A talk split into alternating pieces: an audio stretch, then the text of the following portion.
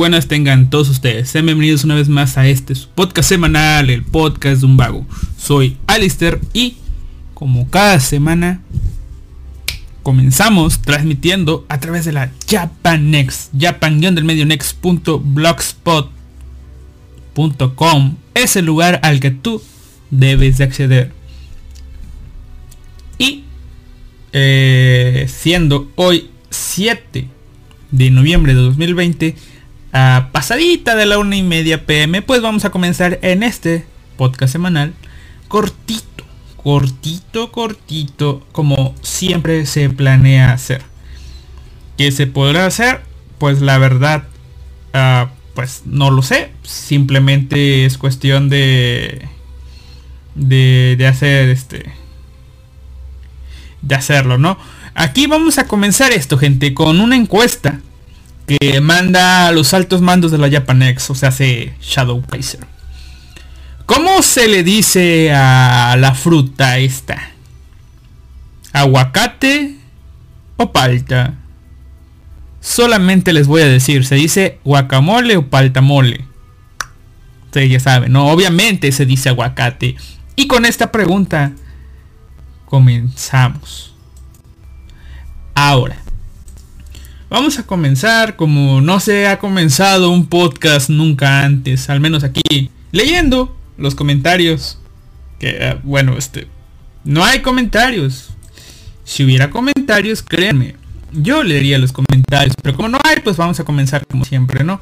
Vamos a aumentar mínimo los likes. He bajado mucho, mucho, ha bajado mucho este la, la, la, la, la, la escucha, en Evox, pero en Spotify sigue parejito, parejito, parejito, parejito. Son fieles los de Spotify, gracias a ustedes Spotify. Y uh, en el último podcast más reciente, gracias a Yuki Soto y a Jorge Adrián Cruz Cruz por darnos un like. Ese like. Y pues obviamente en el anterior también, gracias a ustedes dos que, que están ahí siempre. Y sobre todo a, a Jorge Adrián Cruz Cruz, que, que es el que que más recientemente le ha estado dando like, like, like, like a todo, ¿verdad?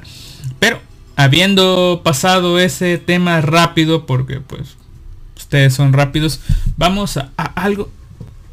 No es que vaya a estar jugando mientras hago el podcast, pero en lo que comenzamos vamos a a ver qué es lo que nos trae el mundo del internet y si no si no nos vamos este a ir super mega pinches rápido a, la sección de la que les voy a hablar hoy. De que es este... Ah, aquí está la noticia. Ya, ya, ya. Esta es la noticia más grande hasta momento. La cantante y actriz de voz Nana Mizuki, Nana Sama, o como ustedes la quieran conocer, anunció a través de su blog personal que está Barcelona. Le cayó su domingo 7 o como lo llamen en su tierra. Nana Mizuki está embarazada, gente. Eh, y pues solamente queda mandarle una cariñosa y agradable felicitación. Y que todo, todo, todo, todo salga bien, esperando que sea una niña, que sea en el futuro una actriz de voz y que herede su grandioso talento y sea una Seiyu de segunda generación. Una de esas Seiyus que les cae la presión de que tienen que ser tan grande como sus padres. Pero bueno, sabremos que lo podrá lograr en el futuro esta, que aún no sabemos si será niño o niña, pero esperemos que sea niña y, pase todo lo que yo les dije, ¿no? Eh, bueno. Eh, ah, miren, está Mizuki dijo que está en su segundo trimestre, o sea, hace que en menos de cinco meses va a nacer la bebé. No podremos saber nosotros cuándo es que nazca, a menos que ella lo decida hacer público, porque para este tipo de cosas los japoneses tienden a, a guardar, ¿cómo les diré? A ser muy recelosos de esa información. No todos la ocultan, pero tampoco es que todos la vayan cantando ahí en público lo que les pasa, ¿verdad? Pero bueno. ¿Y por qué un, un anuncio de embarazo no es cosa de que ahora los japoneses se estén matando entre sí porque ah, ya no es pura y eso? Bueno, las sellos de alguna u otra forma eh, fueron tomando un papel como si fueran de idols, que las idols son las que se deben mantener puras para la banda. Pero las sellos poco a poco, como la industria se fue moviendo de que, ah, puta, ¿cómo le hago para sacar más dinero si ya casi no vendo DVDs? Eh, o Blu-rays, como ustedes lo conocen. Bueno, este, bueno, vamos a sacar mercancía. Vamos a sacar camisetas, figuritas y eso. Ah, mire, puedo poner a las sellos a cantar el opening, el ending o, como no, cantar los character songs. O sea, ya saben, este, poner a, a la sello de Konosuba a cantar, a la sello de, perdón, la sello de Konosuba, a la sello de Aqua, a la sello de Megumin, a la sello de, cantar la misma canción, cada uno con su propio disco y las vendo, ¿verdad? Eso no, es exclusivo de ellas, sino de mucho tiempo atrás. Eh, las de Keyon, por ejemplo, poco a poco les fue dando de que ah, cantan, hacen presentaciones, hacen saludo de manos, ah, tipo sello, ah, deben mantenerse puras. Y así deben de mantenerse puras. Si hay un escándalo, hay un escándalo de esto o lo otro, de que ah, tiene novio y eso, tienden a crucificarla. Ya ni hablemos de lo que pasó con la con esta ¿cómo se llama esta sello? Aria que está ahí, ¿cómo se llama esta sello? La sello de Haruhi.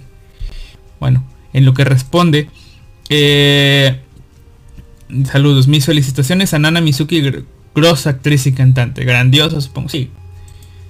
Es, la más grande, ¿no? Una de las primeras que logré llegar a, conocer tal cual, a ubicar, no tanto como Seiyu, pero sí de las primeras que llegué a ubicar como cantante, a Nana Sama. Y como les iba comentando, las Seiyus pues digamos que tienen eso. No es tanto porque sean sellos, sino porque se... Y no es porque ellas, sino que porque la misma industria las está vendiendo a modo de sellos. Eh, tanto así que los... Los, este, los... Pues ahora sí que los, los que lo siguen, los otakus de las sellos, pues son muy recelosos de sus relaciones. Por eso ellas tienden a mantenerlo oculto. Como por ejemplo Akito Yosaki que ya se casó, ¿verdad? Pero en su momento, cuando salía con, creo que Tom Hack, el productor musical este o compositor, no sé qué sea, y con este tipo, pues sí causó de, ah, no mames, se quedó una noche en la casa de este vato, sí, pero bueno. Eh, en los comentarios dice, mejor me voy, no hay problema. Pero Aya Girano se lo merecía. Ah, sí, Aya Girano, ese es el nombre. Aya, Aya Girano. Ese es el nombre, Aya Girano. O sea, yo no me sé el rumor tal cual completo porque digamos que no, no estaba en, ese, en esa época, pero los rumores y chismes es que la tipa se tiró a toda su banda menos a uno. ¿Se imaginan? Ser ese uno. O sea, se tiró a toda la banda menos a ti. Pobre vato. Si hay suerte, dentro de unos años podemos tener una nueva Nana Mizuki Lole. Sí, sí, sí, sí. Esperemos que sea niña. Esperemos que tenga una heredera. Igual si es vato, pues puede tener una niña en el futuro. Ser una y el vato ser sello, de medio pelo para abajo, o ser exitoso, no sé, tener una hija y tener este una de tercera generación. Dice Iván King. Saludos Iván King. Dígame cuándo es su programa que no sé, ya me lo perdí. Como dije, creo que es el del programa, no recuerdo. Ahí me contesta. Como dije, tienes nuevo fan. Solo vine a ver si esta hora es el programa. Lastimosamente en unos minutos empieza una clase que debo asistir. La próxima semana estaré más temprano. Bye. Sí, solamente estar pendiente de la notificación en, la en la en la app. Si no va mal el asunto, el próximo viernes hago el un programa, ¿no? O sea, eh, Tal vez el sábado también, pero un poco más temprano que hasta ahora, pero el próximo viernes tal vez, tal vez. Todo depende de si tengo tema para el próximo viernes. Si no, ya. Bueno, a Aya, Girano le gustaba el pedo, sí se lo merecía. Aya Girano se revolcó con toda la banda menos con el bajista. ¡Ah! El bajista. Yo pensé que era el baterista. Bajista, baterista. Tal vez debo haber confundido eso, sí. Según yo era baterista, pero bueno. Lo creeré a usted que dijo que era el bajista. El bajista era un buen tipo. El bajista quedó puro. Eh, bueno. Como les iba diciendo, como se van vendiendo como se como sellos, como idol, pues por eso está ese de que no, no se deben casar, no deben tener novios, ni nada de eso. Pero eh, llega un momento, al menos para los sellos, donde ya la edad, o sea, en, en Japón ya si una, una mujer es treintañera y está, pues, este, soltera, pues se ve como una falla de la sociedad, ¿no? Y como que los japoneses dejan un lado del toque de idol y, ah, pobrecita, no se ha casado por culpa de quién será. Y poco a poco comienzan a aceptar el hecho de que ah, ya se debe casar, debe buscar a alguien, debe de ser feliz. Y pues este es así como los matrimonios comienzan a ser muchísimo más aceptados. Incluso ella ya lo hizo, eh, creo que fue este año incluso cuando cuando este ella ella anunció que se había casado, pero no eh, a ver. Ta, ta, ta, ta. Si, si fue este, fue en julio. Julio, junio, agosto, septiembre, octubre. A ver, a ver, a ver, a ver, a ver, gente. Julio, junio, no, julio, agosto, septiembre, octubre, segundo. Ah, mire usted, ¿por qué se casó la señorita? Ah, ah, mire usted. No es que importe la verdad, pero me parece curioso. Yo creí, creería que los japoneses pues no tendrían estos detallitos. Pero, ah, mire usted, Nana se casó y ya está embarazada. Pero bueno, supongo que ya tenían una relación con su novio, ahora actual esposo, desde de, mucho tiempo antes, así que poco importa, ¿verdad? Simplemente como ven ustedes ahí en el anime este de... Ah, se me olvidó. Pero ese anime de la, de la pareja casada ahorita, pues simplemente es firmar un papelito, llevarlo y... Y este... Y entregarlo al registro civil y ya estás casado. Ya si quieres hacer una ceremonia religiosa o algo, pues ya es otro pedo, ¿verdad? Pero así de fácil es casarse en Japón. Tan fácil que sabían ustedes que puedes ir al Oxxo y comprar la forma de matrimonio y casarte ese mismo día. Con Oxxo me refiero a Lapson, a, a 7-Eleven, supongo yo que también a, a, las convenience stores esas de cadena. Ahí te venden una forma de matrimonio. Incluso hay formas de matrimonio con detalles de anime donde tú vas, la rellenas, te casas y vámonos. Y te vas, ¿no? Eh, ta, ta, ta, ta. A ver, dice Lanon, dice, el bajista era buen tipo como los protas del anime y la, respet la respetó y la cagó. Sí, pobre vato. Tenía algo en el cerebro sin albur, eso fue lo que dijo cuando se retiró. Cáncer en el cerebro o algo así. Se comió el postre antes del recreo. Exacto, Tonikaku Kawaii, Fly Me to the Moon. Exactamente esa serie. Sí, se comió el pastel, el, este, el postre antes del recreo y todo eso, ¿no? Tonikaku, Toni, Toni, Tonikawa Tonikawa porque es Tonikaku Kawaii. Fly Me to the Moon. Y sí, se anunció, se casó este año, ahora está esperando un niño. Y todo esto es sin un, sin un escándalo. ¿Por qué? Porque ya tiene, pues... Eh, ah, según esta nota tiene 40 años y algo, así que... Bueno, solamente resta esperar que todo salga bien. Nana Mizuki, tú la conoces porque ha sido cantante en diversos animes famosos como por ejemplo en en Blood Sea lo estoy leyendo en el orden alfabético en Cross Angie. En Cross Angie quién fue fue fue Angie o fue la otra déjenme ver según yo fue Angie pero puede estar estoy estar equivocado eh, sí fue Angie en Cross Angie fue fue Angie y su, su, rival, digamos, fue Salia. Eri Kitamura. Las dos. Ah, ahorita les digo un chismesote. Cross Angie. Eh, Dog's Days. En Ichigo 100%. En Majo Shoko Lyrical Naroja. En Senki Session Sinfo Year. En Rosario to Vampire. En en Valorant Liberator y ha sido protagonista en muchas otras series de anime que pues sí, muchas series de anime. Ahora, hay un chisme, ¿qué es eso? Es un chisme porque eh, que yo recuerdo nunca salió, pero ah, es una industria es una industria algo revuelta y pues digamos que no todo es color de rosas en Japón como uno creería.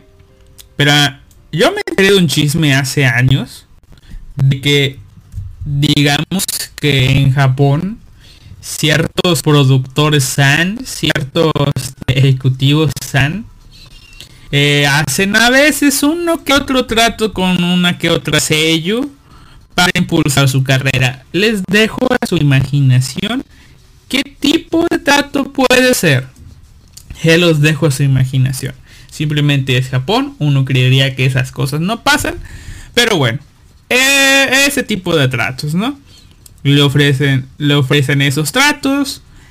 Y cuenta, cuenta la leyenda que tanto Eri Kitamura como Nana Mizuki son unas sellos que eh, ese trato la verdad no les gustó, no les pareció simplemente quisieron hacer las cosas correctas y que por eso eh, de un tiempo acá no salían en tanta serie, digamos, como que que sí la gente te quiere y todo, pero como que te vamos a sentar en la banca un ratillo, un ratito acá, un ratito allá.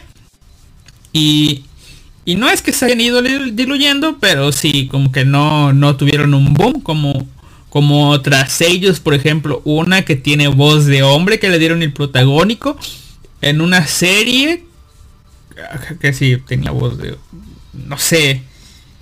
Todo, todo este chisme surgió por esa sello, que no recuerdo el nombre, pero eh, es este de, cierto anime que la hizo hizo voz de no no no no perdón, no es la que hizo voz de hombre, es que le dieron el protagónico de un no sé, de un monito chiquito protagonista, pero que la verdad había rumores de que no, tanto los directores de, los y eso no la querían, pero que debería de estar ahí, o debía de estar ahí porque pues altos mandos le decían ponla porque hizo su trabajo, ya saben dónde. Y después de ahí surgió, perdón, el, rumor este de que Nana Sama y Eriki Tamura pues no habían aceptado este tipo de cosas, este tipo de situaciones y que todos habían ganado en base a sus esfuerzos. Y luego les digo, ya salió el anime ese donde había una tipa que creo que también tenía un protagónico que hablaba como gato. No la he vuelto a ver, pero pero ahí está. No sé si sea verdad o no, les digo, es un puto chisme. Solamente queda queda esperar a ver qué pasa, ¿no? Dice la dejaba el tren del Shinkansen. Sí, el tren de la vida se iba. De, a ver, dije acá, de Phenomenal Club. Hola de Phenomenal Club. Nana Mizuki está embarazada. Sí, sí, sí. Nana Mizuki está embarazada y Hinata Hyuga, no sé si sea Hinata Hyuga porque no le sigo la pista a Naruto, pero les voy a creer, les voy a creer que sí es, este, es ella. Y a ver, aquí dice Logina, Saintail. Sí, es Hinata Hyuga. Bueno, la conocía de... Ah, mire. Tiene un Ella se llama Nana Mizuki y tiene un personaje protagónico también que se llama Nana Suzuki. Qué coincidencias. Imagínense que se hubiera llamado igual. Y es Faith Testarosa. Eh, eh, tiene muchos protagónicos. Eh, vamos a ver si, si este chisme, porque nunca me he puesto a ver. Aquí, aquí en Wikipedia me las marca. A ver, a ver. Vaya. Si me pongo a ver la lista. Tiene un chingo de protagónicos antes del año 2011. 2011 para atrás tiene un chingo de protagónicos. Y a partir de 2012 su número de participaciones ha bajado un chingo. No quisiera creer que, a ver, vamos a ver. Mm, vamos a ver este anime que es una, una temporada antes, un año antes que ese rumor. A ver, ta ta ta ta ta ta ta ta 2014. Vaya, que los años medio coinciden, pero bueno. No sé, es un chisme y ya se queda, ¿no? Vamos a ver. Madoka Cube también hace la voz de Pandora en Saint Seiya Los Canvas. Sí, es una talentosa actriz y cantante. Nana Sama, Nana Mizuki. Y la han escuchado. Déjenme ver porque luego. Luego falta, falta que la cague yo. Así que mejor déjenme. Déjenme asegurar. Porque según yo. Sí tiene una colaboración con cierto cierto productor, compositor japonés, a ver... No, creo que no. Sawash. Se me olvidó. Se me olvidó cómo se llama. ¿Cómo se llama el compositor este? Que, que... Ah, puta, lo tengo que buscar. Sí, lo voy a buscar. Según yo, tiene tiene colaboraciones con él. Pero no me acuerdo, no les puedo decir con quién porque no me acuerdo el nombre, pero déjenme buscarlo aquí. Sé dónde, sé dónde ha trabajado. Perdona, sujeto. Se me olvidó cómo. Se me olvidó y eres grande, te respeto, eres eres un dios de la composición musical. Ah, mire, tiene nuevo logo. Déjenme copiar esto. Tiene nuevo logo y el tipo se llama... por aquí está. Hiroyuki... Aquí está música. Hiroyuki Sawano. Sawashiro, perdón. Hiroyuki Sawano. Hiroyuki. Hiroyuki Sawano. Hiroyuki Sawano está con Titan Music, Blue Exorcist Music, Sengoku Basara Music. No, este no es. O sí, sí, sí, sí es Cabaneri. Sí es Guilty Crown. Sí. Sawano. Ah. Hiroyuki Sawano. Hiroyuki Sawano. Perdón gente, pero... Ah, no, no. Por como que, que la información de ese sujeto se me borró de la mente aquí en este momento. Hiroyuki Sama. Hiroyuki Sa... Sawano. Más que nada el Sawano. Déjenme ver. O tal vez es otra nana. Y la estoy confundiendo, pero...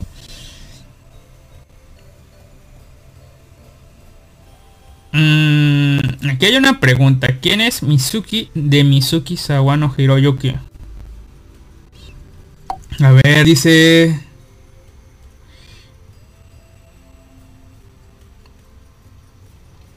A ver.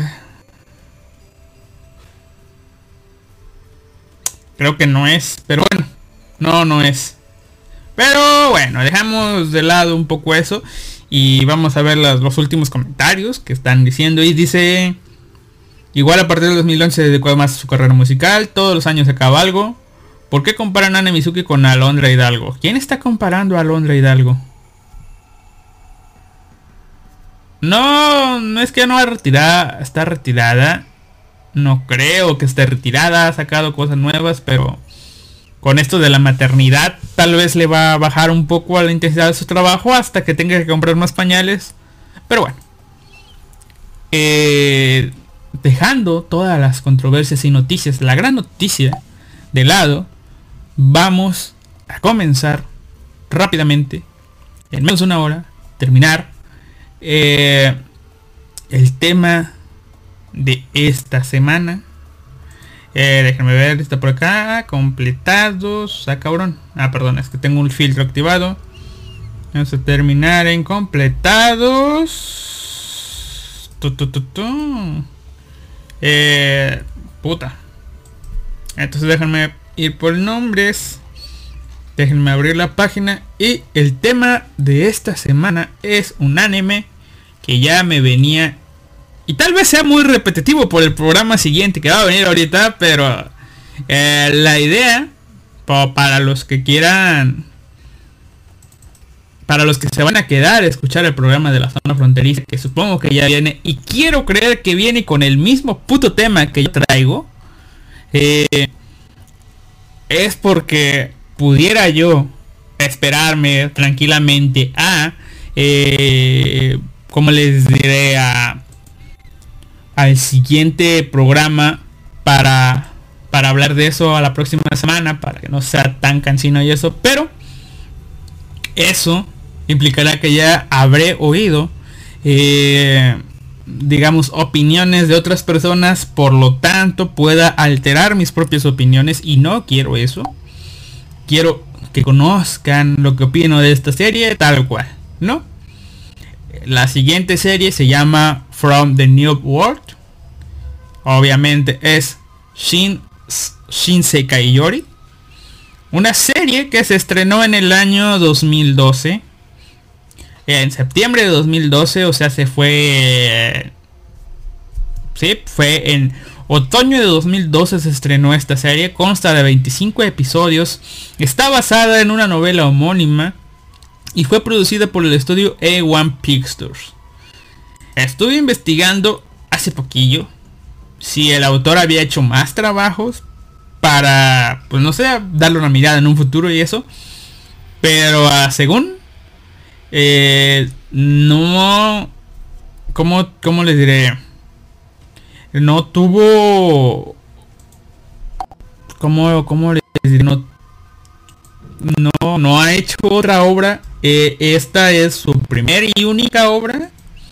No, no ha trabajado. No ha trabajado más.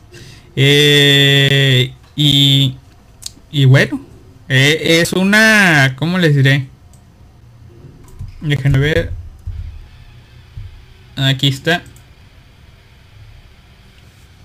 Eh, es, una, es una obra de este vato. Y acabo de darme cuenta de que el tipo es el que... Obviamente es el creador original de la novela.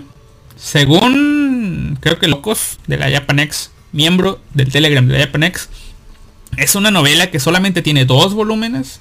No sé si creerlo o no, le voy a dar, le voy a creer solamente tiene dos novelas, o sea que es la segunda novela que yo conozco que ha sido adaptada en mayor cantidad de capítulos. La primera es Roka no Yusha, que vendría siendo más o menos lo igual. Roka no Yusha, un volumen, 12 capítulos. Eh, Shinsekai Yori, dos volúmenes, 25 capítulos, está más o menos igual. Es, ah, ya, ya, ya, perdón, solamente ha, ha sido el creador original de la, de la novela el creador del anime, obviamente.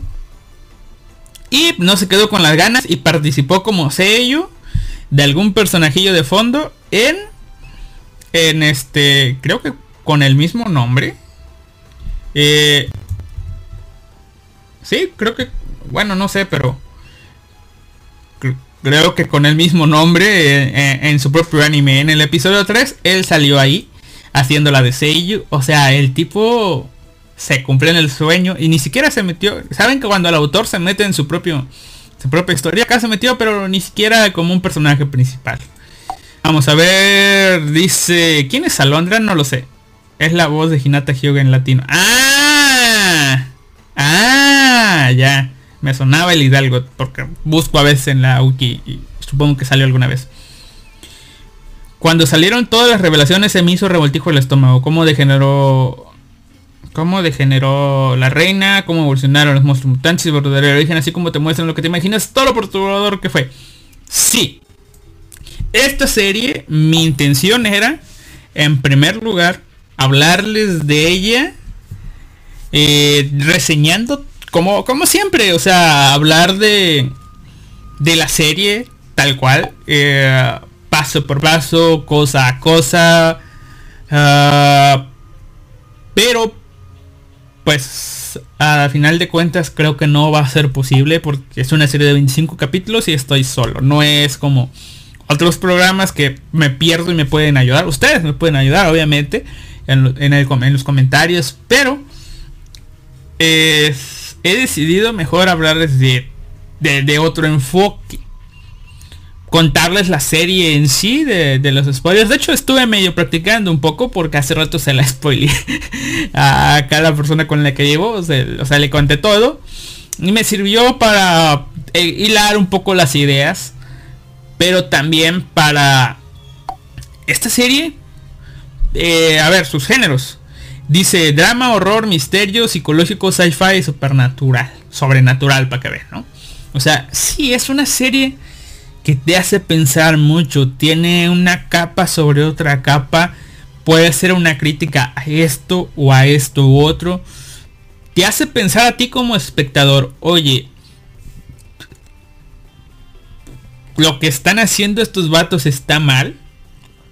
O sea, todo lo que ves, digamos que en la primer parte de este anime lo ves como que vaya, está mal esto que están haciendo. Deberían eh, hacer o buscar otro tipo de cosas para solucionar las cosas. Pero conforme se te van revelando las verdades de ese mundo o la historia, te das cuenta de que vaya, si yo estuviera en eso, tal vez sea la única forma, la única manera de poder hacer que tu especie viva. O sea, básicamente al principio de una de, del anime estás de un lado y terminas y terminas de otra forma. Terminas tú cambiando de pensamiento tal cual como lo va haciendo la protagonista. Pero aún así dejando ese ese rayo de esperanza de que pudiera haber un cambio. De hecho, el final es eso, o sea, te deja con... Y ahorita les digo el final, ¿no? ¿De qué va la historia? Déjenme ver si puedo encontrar una sinopsis en español para para no, no joder un poco, no joder mucho el asunto. Eh, para que se den una idea exacta de qué va la historia. Mientras, leeremos los comentarios. Dice...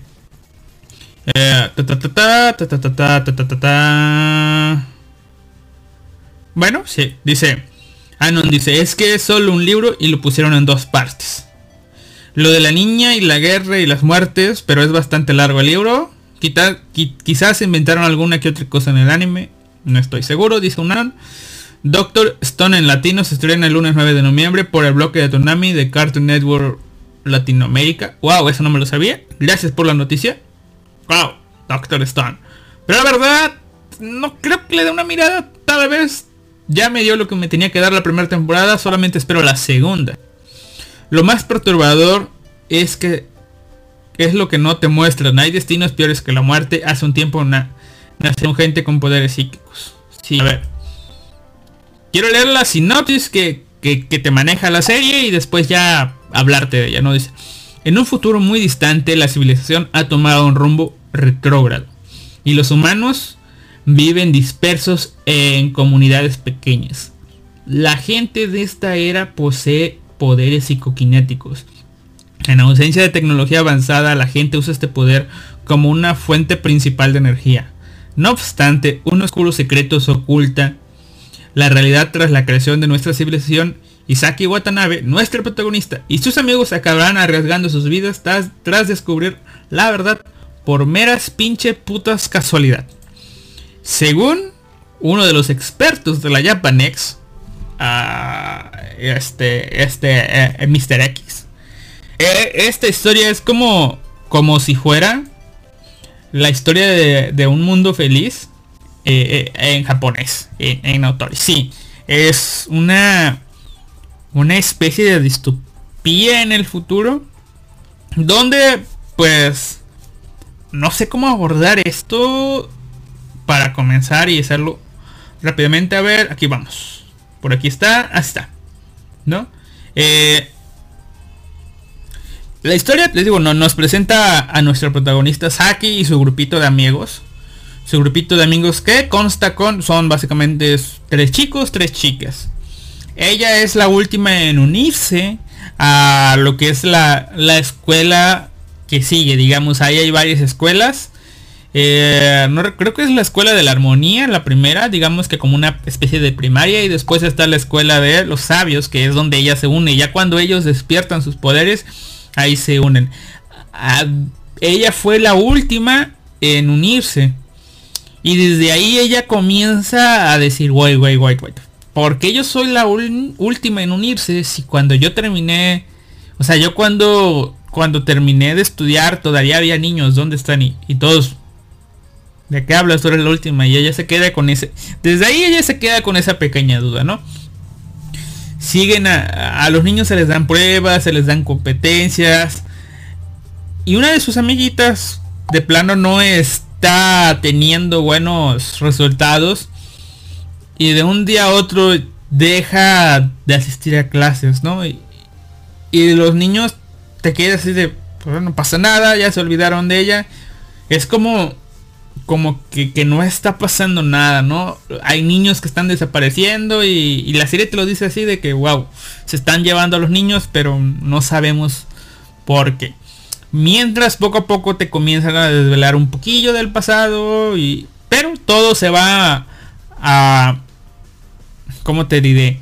Todo, todo se va a mostrar poquito más adelante en una excursión que van a tener. Eh, mientras tanto les diré, hay niños que van desapareciendo ya sea por un comportamiento. O sea, los maestros ven que a veces los niños tienen problemas para estudiar, para sus actividades, o muestran un mal comportamiento y no les dicen nada, los dejan estar así. Pero de un día para otro desaparecen y pareciera que no importase. Luego estos chicos tienen una pequeña excursión, una aventura para mostrar sus poderes y aquí es cuando las cosas se van saliendo un poco de control. Porque en su excursión, en su, digamos que aventura de ser niños y queriendo explorar el mundo, se encuentran ellos con lo que vendría siendo, que nos dice más en el futuro, que es una especie de biblioteca andante. Ellos lo conocen como el falso Minoshiro. ¿Por qué? Porque en este mundo hay animales, como es un mundo en el futuro, hay animales que no pudimos ver antes, digo que no, que no, ¿cómo les diré? Que no podemos ver ahora, ¿no? Que son nuevos, nuevas especies.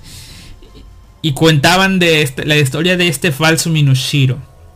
Este falso Minoshiro, eh, había leyendas de que oh, si lo ves, poco tiempo después mueres. Eh, no debemos encontrarlo y esto, pero este niño se lo topan. Da la casualidad de que Saki llevaba unas gafas que la protegieron del ataque de este falso Minoshiro. Básicamente el ataque de este falso Minoshiro era un ataque psíquico, digamos, o que los medio dejaba quietos para que este pudiera huir. Pero, eh, pues Saki estaba ahí de que, eh, tengo mis gafas, me la suda tu pinche lucecita. Y entonces es ahí cuando eh, comienzan a saber todas las cosas de su historia y cuando digamos que todo esta, este pequeño mundo distópico se comienza a ir al carajo, ¿no? Eh, bueno, primero déjenme yo decirles y luego vamos a leer la opinión de ah, Life Animable, ¿no? Bueno, resulta ser que como ya habíamos visto al comienzo, en el año 2011 de ese mundo, eh, los científicos, eh, pues ahora sí que confirmaron la existencia de los poderes psíquicos.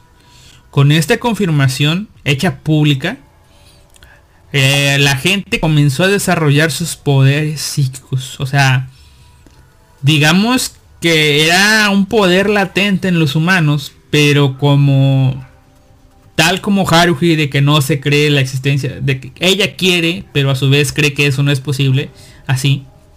Los humanos de ese mundo no creían en esos poderes, pero cuando los científicos dijeron, gente, los poderes son reales, poco a poco fueron desportando poderes latentes en la gente y haciendo cosas desde doblar cucharas, prender fuego, eh, un chingo de cosas así, pero también este, hubo casos donde hubo gente mentalmente inestable que desarrolló estos poderes y terminaron en asesinatos, matanzas.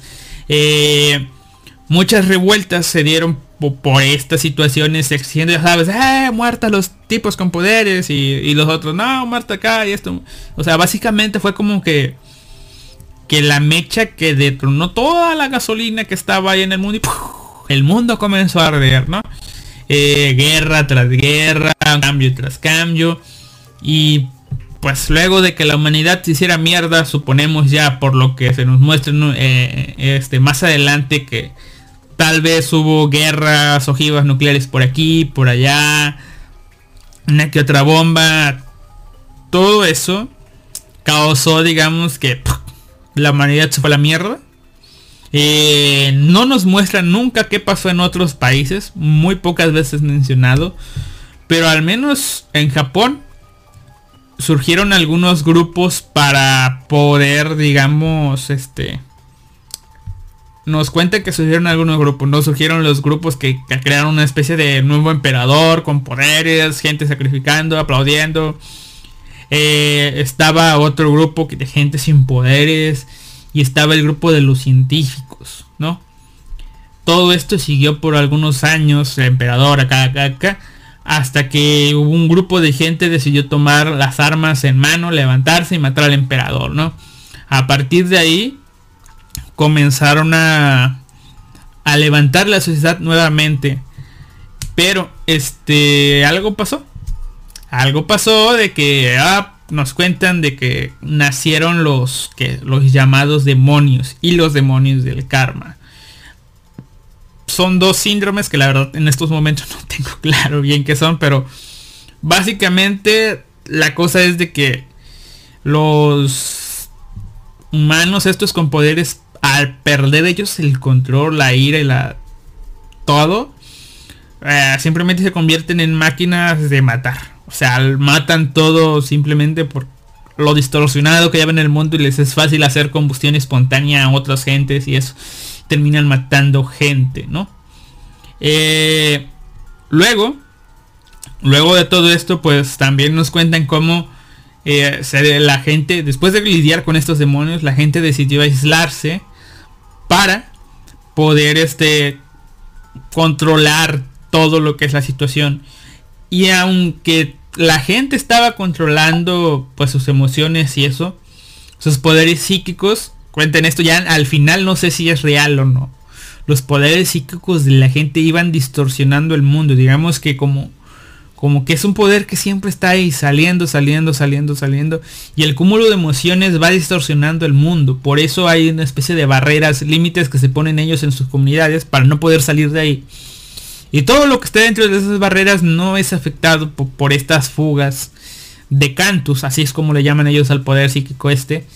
Pero todo lo que está afuera eh, ha causado distorsiones en lo que es el ambiente, en los animales.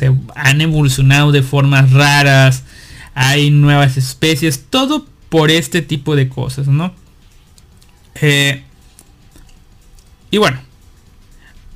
Ahí comienzan a aprender los niños que para evitar que en un futuro nuevos demonios y demonios del karma nacieran, las, este, pues ahora sí que la, la gente ha decidido ir seleccionando quiénes son los miembros aptos para su sociedad en un futuro. Es decir, todos esos niños que han ido desapareciendo, han ido desapareciendo porque básicamente los han ido matando uno a uno. Porque la gente los ve, los adultos, los ven como un potencial peligro para poder convertirse en demonios y causar un desastre aún mayor, ¿no? Entonces, digamos que estos niños ya conocen estos secretos de que, ah, todo, y sí, te vas dando cuenta de que todas las actividades que hacen en la escuela son como unas pruebas o test psicológicos medidos tal cual para ver si el niño los puede superar, exacto, si no, te, va, te vas al carajo, ¿no? Eh, y básicamente esta sociedad tiene este tipo de escuelas que las va, los va filtrando. Los que van pasando, van ta, ta, ta, ta, llegan y llegan a la edad adulta, se les revela todas las verdades que han pasado y ellos tienen que eh, ir solucionando o ir aceptando eso para sus propios hijos en un futuro. básicamente es un adoctrinamiento desde pequeños, desde que si ya lograste ser adulto, cuando eres adulto ya no te preguntas por qué te hicieron eso, simplemente lo aceptas, ves qué consecuencias pueden hacer y bueno, tú ya la libraste. Falta que ahora que la libren tus hijos. Eh, ¿Por qué? Porque yo lo veo eso como que ah, la sociedad acepta que aquí los abortos son hasta los 17 años. Es decir, tienes al nene, pero hasta los 17 años los nenes no tienen derechos humanos. O sea, son tus hijos y todo, pero no tienen derechos humanos. Los podemos matar si nosotros lo creemos conveniente. Y de esto va a ir esta serie. Si bien esto, parte de las cosas que le estoy diciendo no se saben hasta más adelante, pues bueno. Ustedes ya lo saben. Déjenme en los comentarios rápidamente. Dice... Dice Life Anime Bo todo esto. Su propia opinión de la historia. Dice... Hace un tiempo nació gente con poderes psíquicos y el mundo cambió. Después vemos en este futuro donde vivimos en pueblitos chiquitos, retrógrados o algo así. Con gente con poderes. Tradiciones y reglas muy estrictas donde nada es lo que parece.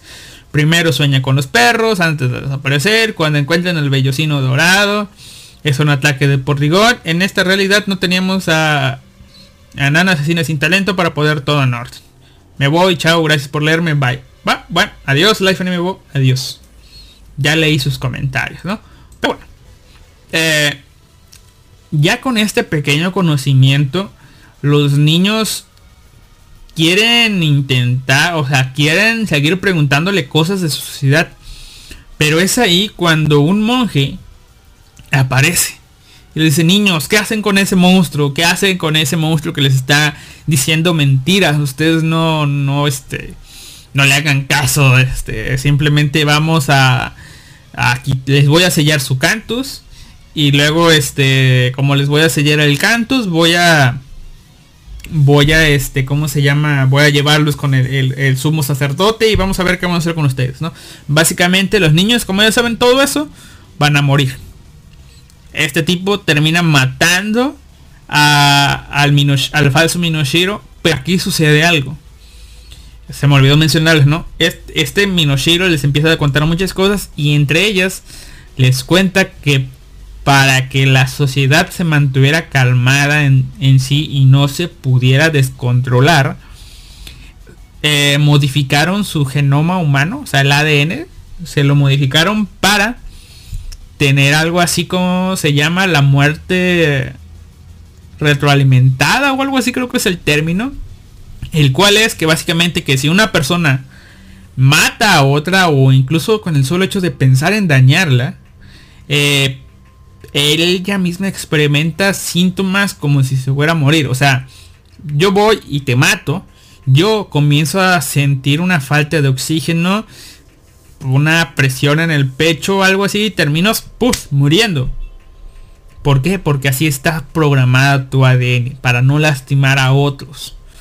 Pero el pedo con los demonios, ahora sí, es que este límite, pum, lo pierden. Se descontrola y pueden matar a diestra y siniestra. Pero, pues bueno, una de las últimas cosas que hace este Minoshiro es que al final, cuando lo matan, muestra un holograma como tipo de defensa de que ella es un humano, así que el tipo termina creyendo que mató a un humano y por eso la muerte es reglamentada. Al final el tipo este monje que los haya termina muriendo en un fuego cruzado de unas ratas espectrales, porque no les conté, pero en este mundo hay, un, hay unas ratas que usa, que básicamente sirven para hacer los trabajos que los humanos no quieren. Terminan, son ratas, o sea, putas ratas como las de Kim Possible, como, como el Rufus, ¿recuerdan al Rufus?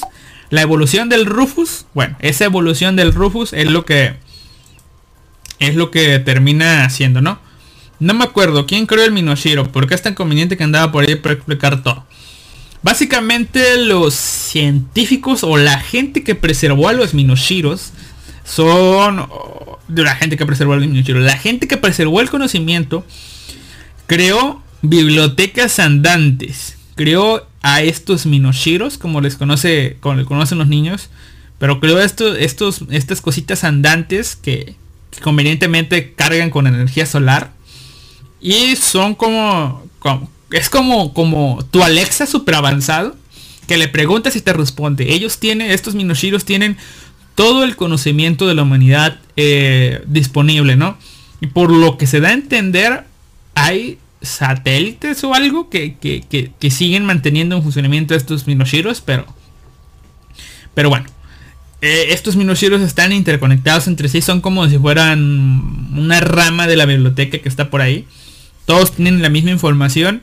Y pues supongo que están libres por ahí porque nadie putas los pinche usa. Pero también sabemos que los humanos, los adultos encargados de las bibliotecas, tienen eh, pues digamos injerencias sobre estos. Y tal vez supongo yo que los humanos buscan a los Minoshiros para destruirlos, para eh, destruir el conocimiento este que tienen para que no altere la sociedad que ellos han logrado estar haciendo. Pero, eh, pues obviamente no han encontrado todos. Estos tipos encontraron uno y fue destruido. Y más adelante supongo yo que habrá más. Eh, y ahorita les digo por qué supongo que habrá más. Pero sí, estas son bibliotecas andantes. Las crearon, las liberaron para preservar el... y sí, lo veo yo bien. Eh, bien en cuanto... Quitándole lo conveniente, en cuanto hubiera dos grupos de científicos. El grupo de científicos que quiso preservar el conocimiento y hacerlo público para quien quiera, los que crean los Minoshiros, y el grupo de científicos que creó el plan para pues que la sociedad pudiera seguir existiendo. No sé si sean dos grupos, dos partidarios, porque nunca lo abordan, pero solo así tendría sentido de que los Minoshiros anduvieran por ahí. Dejarlos ahí y que la gente los encuentre y ya. Pero bueno, volviendo al tema, eh, hay unas estas ratas espectrales que son las que usan, hacen el trabajo sucio de los humanos eh, están, digamos que hay una especie de ratas extranjeras, dicen ellos, muy, muy agresivas, atacando a las pequeñas colonias que hay, chaparritos chiquitos ahí, atacando, ¿no? Y con la, este, pues lo que pasa aquí es que estas ratas ven a los humanos como dioses. ¿Por qué? Porque ellas les dan un alimento, las procuran, las cuidan y sobre todo les perdonan la vida, no las matan con los poderes que tienen. Así que es una especie de relación amo-sirviente la que está ahí. Pero solamente es una relación amo-sirviente con los adultos, con los niños no. Pero pues estas ratas que se encuentran, pues las... ¿Cómo les diré? Pues los, tratan bien, los tratan como humanos, como sus dioses, ¿no? Pequeños dioses, pero dioses a fin de cuentas. Y la rata planea usar, no sé si todo el tiempo. Es más, tengo mis dudas ahora. Si la rata todo el tiempo lo planeó hacer. Supongo yo que sí.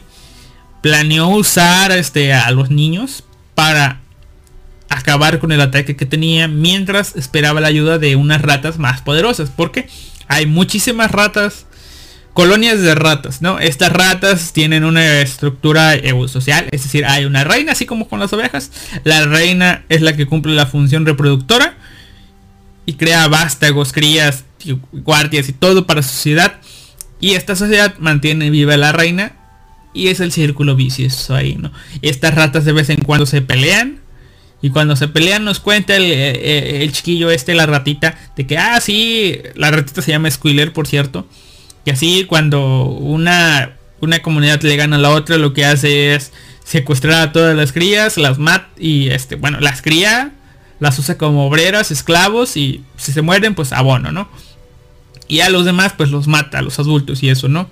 Y así, pues, pues, ahora sí que, ta, ta, ta, ta, se, se van nutriendo de fuerza y poder militar estas pequeñas ratas, ¿no? Las ratas son como unos humanitos todos feos, retrógradas, que no tienen poderes. Que muy a huevo pueden hablar. Hablan idioma de rata. Pero algunas hablan idioma humano. Bueno, lo que sucede aquí es que terminan ganando con ayuda de los niños. ¿Por qué? Porque aunque el canto fue sellado, esta, esta niña, Sagi, eh, como es una niña muy avispada, recuerda eh, el, el conjuro, el canto que usaron para darle su su nuevo su nuevo sus poderes de nuevo. Digamos que los poderes que despertó le fueron sellados. Y después, según eh, la gente, o sea, el sumo sacerdote y esto le dio nuevos poderes. Pero básicamente lo que pasó aquí es que todo este rito, según yo, es para controlar los poderes de los niños. Para que los niños crean que los poderes no son 100% de ellos, sino que es una bendición dada por alguien superior, digamos. No sé, esto crea en ellos mismos límites. Al saber que si se portan mal, les van a sellar esto, yo creo que sirve como algo, como algo de límites, ¿no? Porque ya vimos en este, ahora el monje le selló los poderes. Como cree que ya no tiene poderes, pues ya no tiene poderes, ¿no? Pero la niña como recuerda, digamos que el mismo proceso lo hace y como se sabe el mantra, que digamos que son las frases de activación del cantus, convenientemente, esto sí es lo más conveniente de la serie, sabe el mantra del niño con el que se quedó ella, porque había otros dos niños aparte. Con el niño que se quedó ella, ella sabía el mantra y logró hacer que él recuperara eh, pues el poder de su cantus y el niño hizo todo lo posible para poder sobrevivir, poder ayudarle a las ratas a ganar y al final de cuentas llega la caballería, los salvan y le, les perdonan la vida, ¿no? Los niños asumen que los van a querer matar por saber todo eso, de que pues ahora sí que los adultos ya lo saben, pero por alguna razón las ratas, o sea, los niños en algún momento piensan que las ratas los van a matar por órdenes de los adultos, pero las ratas deciden hacer de la vista gorda y no, no hacen nada.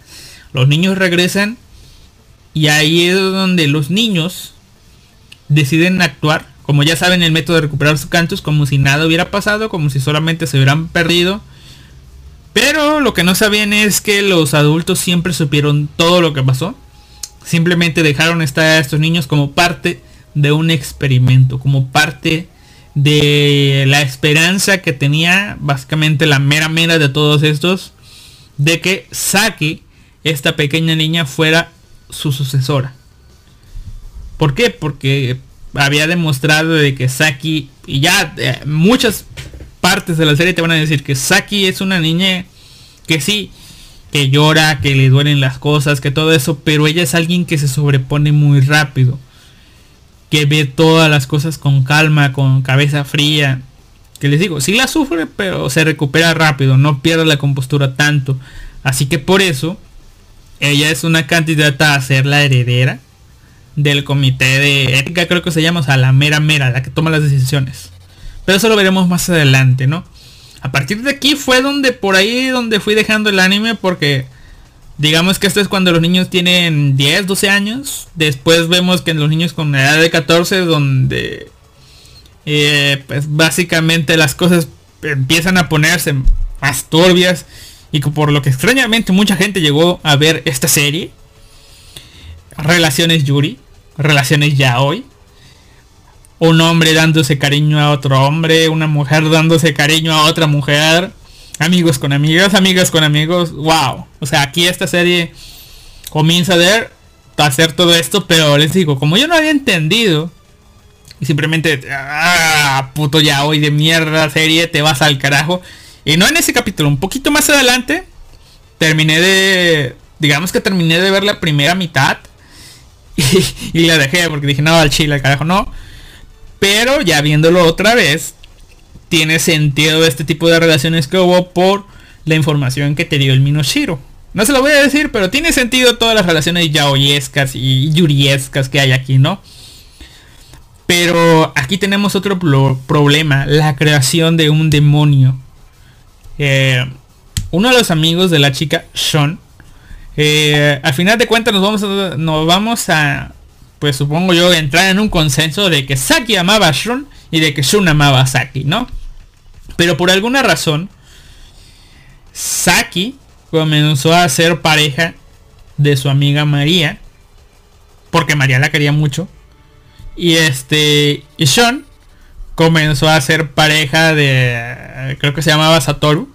Eh, Supongo yo que porque Satoru tomó la iniciativa. Y todo bien, ¿no? Y mientras tanto el otro amiguito, Mamoru, estaba ahí de, yo quiero a María, pero no me pela. Pero bueno, eh, estaban en esta relación y todo bien. Pero un día accidentalmente Saki descubrió a, a Mamoru, digo a Satoru y a, y a Sean haciendo cositas.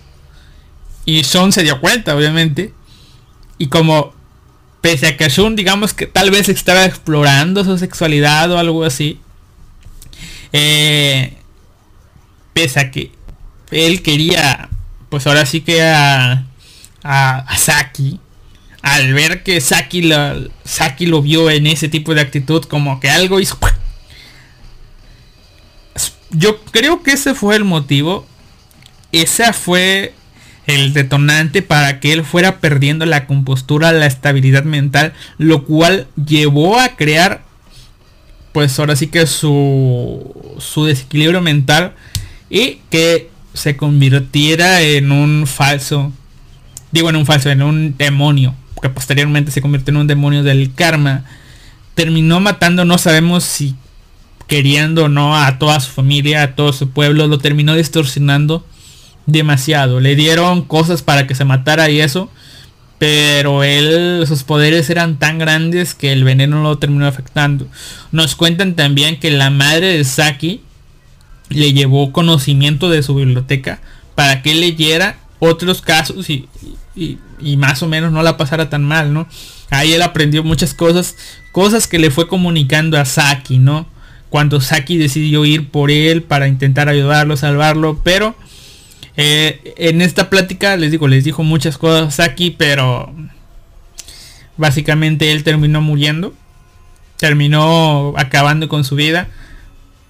Pero, pues, si lo quieres ver así, convenientemente terminó dejando su huella muy profunda en Saki.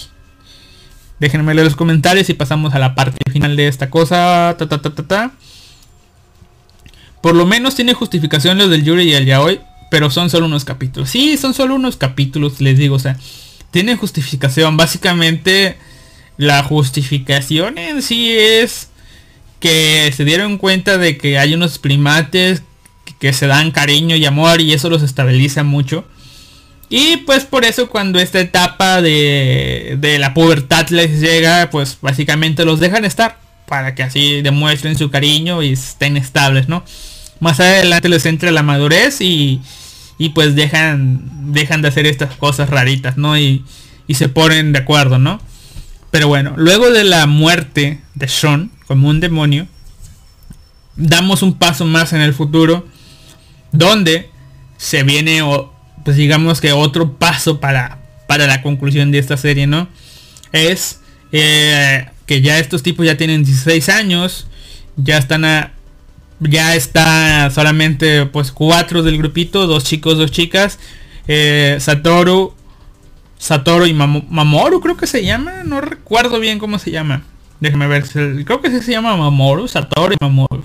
Ah, qué combinación de nombres, déjenme ver. Satoru, sí, sí, Satoru y Mamoru, no me acordaba, no, no estaba tan mal. Satoru y Mamoru, María y Saki, ¿no? Y hay otro chico, otro chico que aparece a tomar el lugar de Sean. Y, ahí es donde obviamente tú ya comienzas a darte cuenta de cómo está el pedo, porque dice, no, yo siempre estuve aquí, yo siempre estuve con su grupo, ¿no me acuerdan? Sí, sí, yo fui a su viaje con ustedes, yo estuve en la escuela con ustedes, y tú, no, tú no estabas.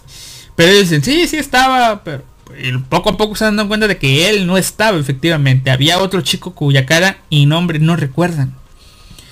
Eh, todo esto comienzan a investigar, se comienzan a dar cuenta. Al final, Mamoru eh, escapa de, de, toda esta situación.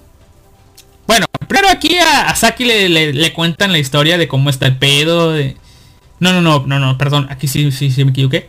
Sí, Mamoru escapa. ¿Por qué? Porque se ha sentido atacado por un gato un gato embaucador, como le llaman. O sea, en esta serie a los niños no se los roba el coco. Se los roba el gato embaucador. Todas las muertes que a los niños son obra de los gatos embaucadores, ¿no?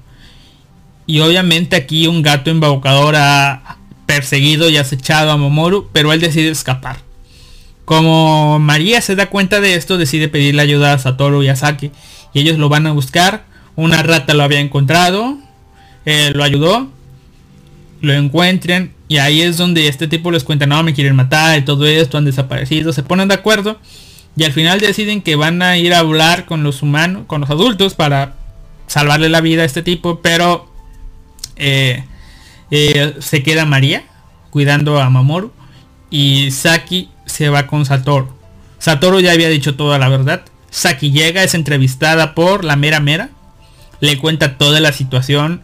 Eh, le cuenta que quiere que sea sucesora por su actitud. Pero pues Saki pues termina aceptando todo esto. Le da, como les digo, les da tres días de prórroga para ir a, a buscarla y que él ella promete, la jefa jefa, que si no, que se los encuentra y los trae, va a procurar por su vida, ¿no? Y aquí es donde comienza la perdición de esta serie. Porque luego de tanto esfuerzo no logran encontrarlo, ¿no? Ella encuentra Saki y Satoru se encuentran con con Squiller, que ahora ya tiene un nombre solemne llamado Yakomaru. Y pues es el capitán comandante de, de, su, de su colonia, ¿no?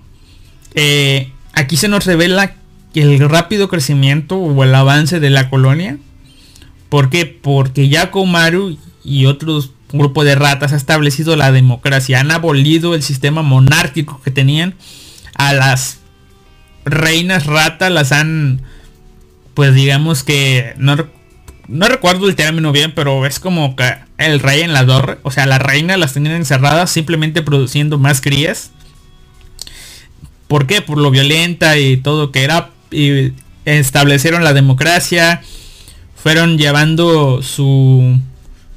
Su... Pues ahora sí que su...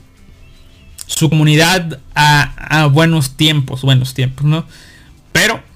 Eh, digamos que desde este punto es donde Yakumaru comenzó a usar a los chiquillos estos. ¿Por qué? Porque aquí me voy a brincar todo este, todo este, todo este rato para irnos a la parte final. En la parte final ya nos, ya vemos a una Saki y a un Satoru adultos. Eh, resultó ser que pues pasó lo que habían acordado con la rata con la rata habían acordado de que pues como María y Mamoru se habían ido y les habían dicho que mejor los dieran por muertos, eh, habían acordado con con Yakumaru, creo que sí, Yakumaru, que eh, que le mostraran que le mostrarían a los adultos unos huesos de ellos, de, de ratas grandes, los iban a tallar de tal forma que fueran eh, parecieran a los de María y a los de Mamoru. Y entonces, este, pues así no se iban a dar cuenta y los iban a dejar en paz, sea donde, a donde fuera, ¿no? Ya no los iban a perseguir, iban a estar muertos y ya. Saki y Satoru aceptan, deciden irse y nunca dicen nada, ¿no? nunca dicen el secreto, ¿no? Ahora ellos ya en el futuro, ya más grandes, ya como adultos, son los únicos dos que lograron sobrevivir. Eh, Satoru no recuerdo bien en qué está, así en algo de seguridad algo de investigación. Y ella pues está investigando a las ratas. Quiere investigar a las ratas espectrales que para el término bonito los llaman exoespecies. Eh, hay una situación de que una guerra de ratas que según ahí los humanos tienen que aprobar todas las guerras entre ratas, aunque sean eh, guerras sorpresa, tienen que ser aprobadas. Pero ocurre un ataque, un ataque inesperado. De una o con otra y eso y eso.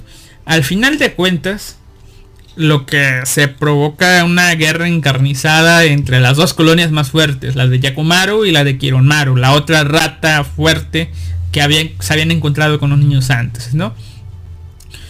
Aquí, aquí lo que pasa es que, pese a que la de Yakomaru tiene más experiencia militar y son más, terminan siendo masacradas por las ratas de, de Yakomaru. ¿Cómo fue posible todo esto? Pues luego de tantas preguntas que se hace Saki y se hacen los demás de cómo diablos pueden hacer, pues Yakumaru decidió avanzar porque tiene en él lo que ve como una carta de triunfo, el Mesías, como él lo llama. Tiene, a ver, déjenme ver el comentario, los humanos, Nanashi, ahorita llegan, déjenme terminar, ya me voy porque dice que llegan en 8 minutos y yo en 8 minutos termino esta cosa. Le voy a meter así, mire, el acelerador. El acelerador, ¿sí? ¿Ok? Bueno, resulta ser que Yakumaru tenía en sus manos lo que consideraba la carta de triunfo, el Mesías. Por eso decidió hacer todo un plan malvado y maestro para iniciar un ataque, ataque sorpresas, guerra de guerrillas, para poner en jaque a toda la humanidad. Terminó matando un chingo de gente. Chingo de gente, casi todo tiene éxito. Pero falla rotundamente al final. No sé por qué. Decide ir tras Saki y Satoru, a los cuales les han dado el conocimiento. O sea, la madre de Saki le dio el conocimiento de que en cierto lugar de Tokio hay un arma que puede matar a los a, a las personas con cantos. O sea, capaz de exterminar a este demonio, porque sí, Yakumaru se hizo del control de un demonio que está exterminando a todos los humanos. Ya saben, un demonio es un humano con poderes que puede exterminar además humanos sin la muerte retroalimentada. ¿Por qué? Porque ya es un demonio, ya perdió el control completamente, ¿no? Pero, pues por alguna razón Yakumaru decide seguir a Saki que va por esto. Al final, algo en Saki siempre le dice, bueno, algo no. Eh, el recuerdo de Shun le dice, no, no es un demonio, no es un demonio, no es un demonio, fíjate bien, fíjate bien, fíjate bien, fíjate bien.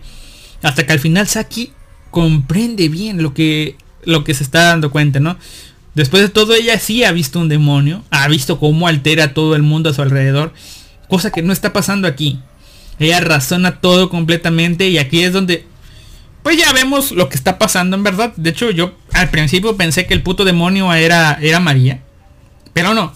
¿Recuerdan que les dije que la rata esta se iba a encargar de los huesos y eso? Esta es una suposición y teoría solamente viendo el anime. Quiero creer que de alguna forma el puto de Yakumaru encontró a María y encontró a Mamoru. No sé si cuando él los encontró María estaba embarazada o si él influyó en algo para que María quedara embarazada por Mamoru. Eh, es suponer que les dio protección y eso. Y cuando el bebé nació, eh, pues María y Mamoru fueron asesinados. Tal vez en un descuido, no sé. Fueron asesinados. Y las putas ratas se quedaron con la niña de María. Las ratas criaron a la niña como una de las suyas, como una igual. Esto provocó que la niña ni siquiera supiera que era humana, porque, convenientemente, las ratas no tienen espejos. La niña se creía una humana, como, digo, una rata como las demás ratas. Y esta era el Mesías de Yakumaru. A ella la usaba. Por eso, esta niña resultó que al final no era un demonio, era un humano común y corriente que simplemente estaba matando a sus enemigos. El plan de Saki para acabar con ella fue, pues, eh, fácil, ¿no? Usar la muerte retroalimentada. Como la niña no se percibía a sí misma como, una, como un humano, como, se percibía como una rata, Saki teorizó de que oh, tal vez por eso eh, no sirva, ¿no? ¿Qué tal si esta tipa mata una rata? Se va a matar, ¿no? Terminan disfrazando a la rata que iba con ellos. La rata se sacrifica es asesinada, al final revela, oh, mira niña, soy una rata. Y la niña, mate a una mía. Y se muere la niña, ¿no? Y se muere el demonio. Y ahí es cuando Yakumaru es este, es encarcelado. Pero aquí es donde voy. Si, si se me olvidó mencionar esta parte, ¿no? Si Yakumaru efectivamente mató a las...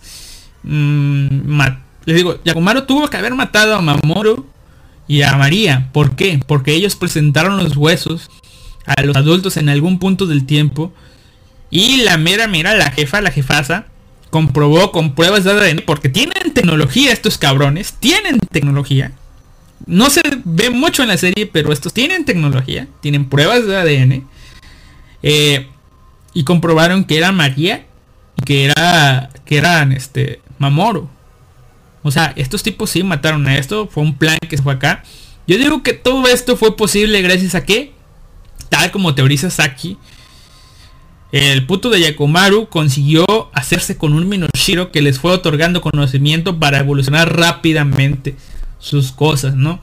Al final, Yakumaru es encarcelado y al final pues hacen encarcelamiento y esto y Yakumaru se hace un discurso de no me llames Yakumaru, yo soy Squiller y, y, nosotros pues les dicen, o sea, tú por qué te rebelas y te damos todo y todo. No, no, no, nos traes como esclavos, peor que escoria.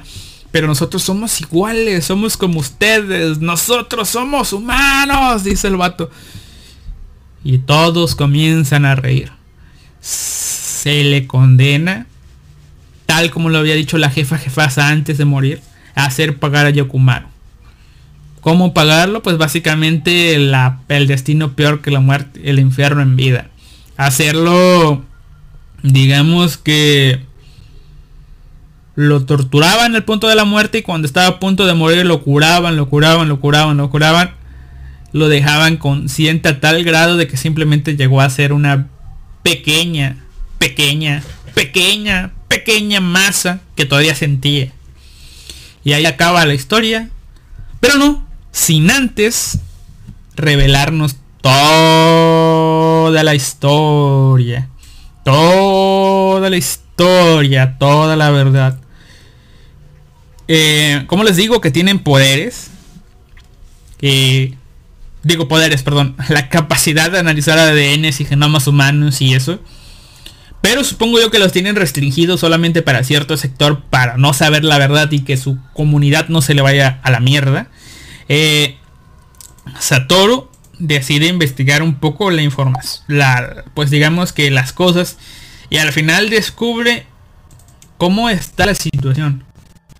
Porque la palabra de Yakumaru de que ellos eran eran humanos los dejó, dejó algo en sí, ¿no?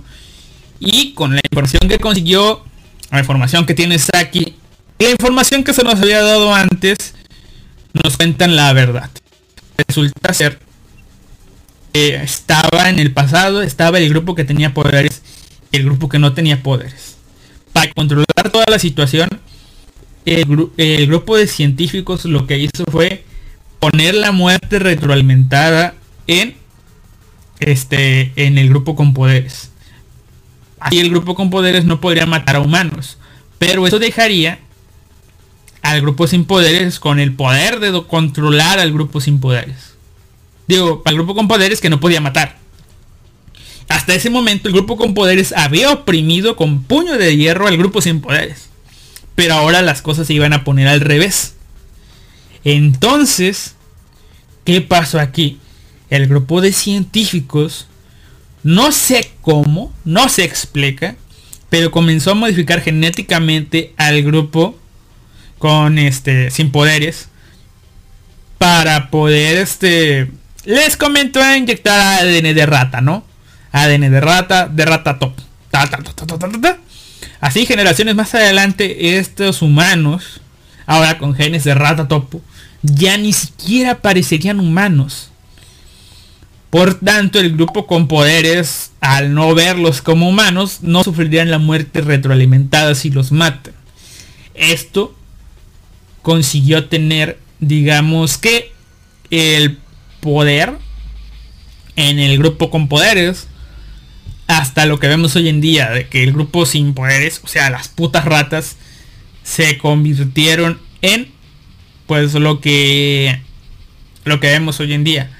Tal vez Yakumaru encontró un Minoshiro falso y por eso eh, supo toda la verdad y quiso ser este, digamos que crear toda la revolución y crear un mundo igualitario. Porque si tú te pones a ver todo desde el punto de vista de la gente con poderes, pues todo terminó bien. Y todo lo que Yakumaru hizo está mal. Pero si te pones a ver todo desde el punto de vista de Yakumaru y por qué hizo todo lo que hizo, el vato tenía razón. Tenía motivos para hacer lo que hizo. Por otro lado, ahora que Saki ya es grande y, ver todo lo que pasó y ver todas las cosas que, de lo que es posible un puto demonio o un puto niño descontrolado, sabe que las cosas que hace su sociedad tienen sentido y tienen cosas que hacer. Pero por otro lado, ella no pierde la esperanza de que el mundo cambie para bien. Y la serie nos deja con un cartel final que dice el poder de la imaginación. Eso es lo que lo cambia todo. Porque sí, el poder de ellos es lo que va a poder cambiar todo. El poder tuyo como espectador es el que puede rellenar y puede decirte en qué va a acabar esta serie. Porque con eso que vimos, con ese final tan ambiguo, con información, con preguntas, con respuestas que te dejan más preguntas, es con lo que acabamos la serie. Y para mí fue una serie de... Triunfó el mal, dice. Y dice, a ver, vamos a todos los comentarios, dice. Se fenómeno club, te pasas de mierda. Alex de Lint es Lexophorus. Los humanos, guiño guiño, de sacrificios de un amigo, de un mutante. Los obligaron a coger y después lo mataron. Sí, probablemente. A Dororo. No sé en qué lo recuerda Dororo, pero bueno. El castigo por perder la guerra fue hacer perder a la humanidad a sus enemigos perdedores. Vaya. ¿Ven? Capa tras capa. Humanos. Criando... Cuando digo que todos eran humanos, no mames. Sí. Se escucha del carajo quién eres y qué pasó con la zona. Al final triunfó el mal, digamos o no, es complicado. Uno se identifica más con, con el Squiller al final, pero aún así hizo mamada. Sí. O sea, les digo, lo que la humanidad hace no es que esté del todo bien, hay cosas malas, pero lo hace para proteger a, a los suyos. Mientras tanto, lo que hizo Squiller, lo de las ratas, está mal, pero a su vez también tiene algo de bueno. Pero como, como bien dice el dicho, la historia lo escriben los ganadores y los perdedores siempre son los malos. Y aquí perdió Squiller. De hecho también llegó a mencionar que, que todos los sacrificios eh, van a tener sentido siempre y cuando él gane. Pero ahora que ya perdió, pues la verdad ya no importa. Simplemente quería lo bien, lo mejor para su comunidad. Y bueno, eso ha sido todo por el día de hoy. Nos vemos la próxima semana, tal vez el próximo viernes, no lo sé. Esto fue Shin, Seka y Yori. Antes de que tal vez la zona habla, hable de Shin, Seka y Yori, no tengo idea.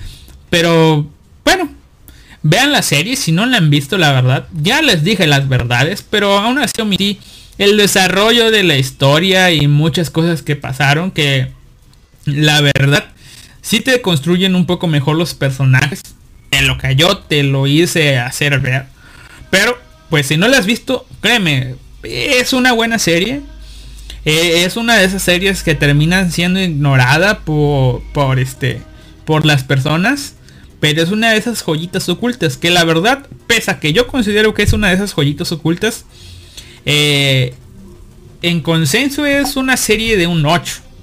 Yo le doy un 9.2, pero sepan, en consenso, en Anilist es una serie de, de un 8.1. Pero no deja de ser una buena serie. Es una serie que se preocupa tanto por, por contar una historia que no tiene opening.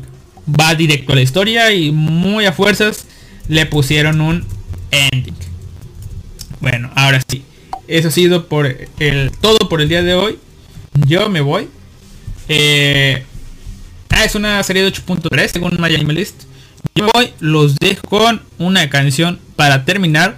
Y toda la serie, toda la serie, toda la música que estuvieron escuchando de fondo ha sido, es parte del OST de Shinse Kayori, que la verdad es, es un OST que me parece muy, pero muy bueno. Déjenme ver si tengo algo. No, no tengo nada. Yo entonces voy a poner el ending de Shinse Keyori. El primero, el bonito, el original, Wareta Ringo. Y nos vemos. Obviamente al aire no se los voy a poner todos.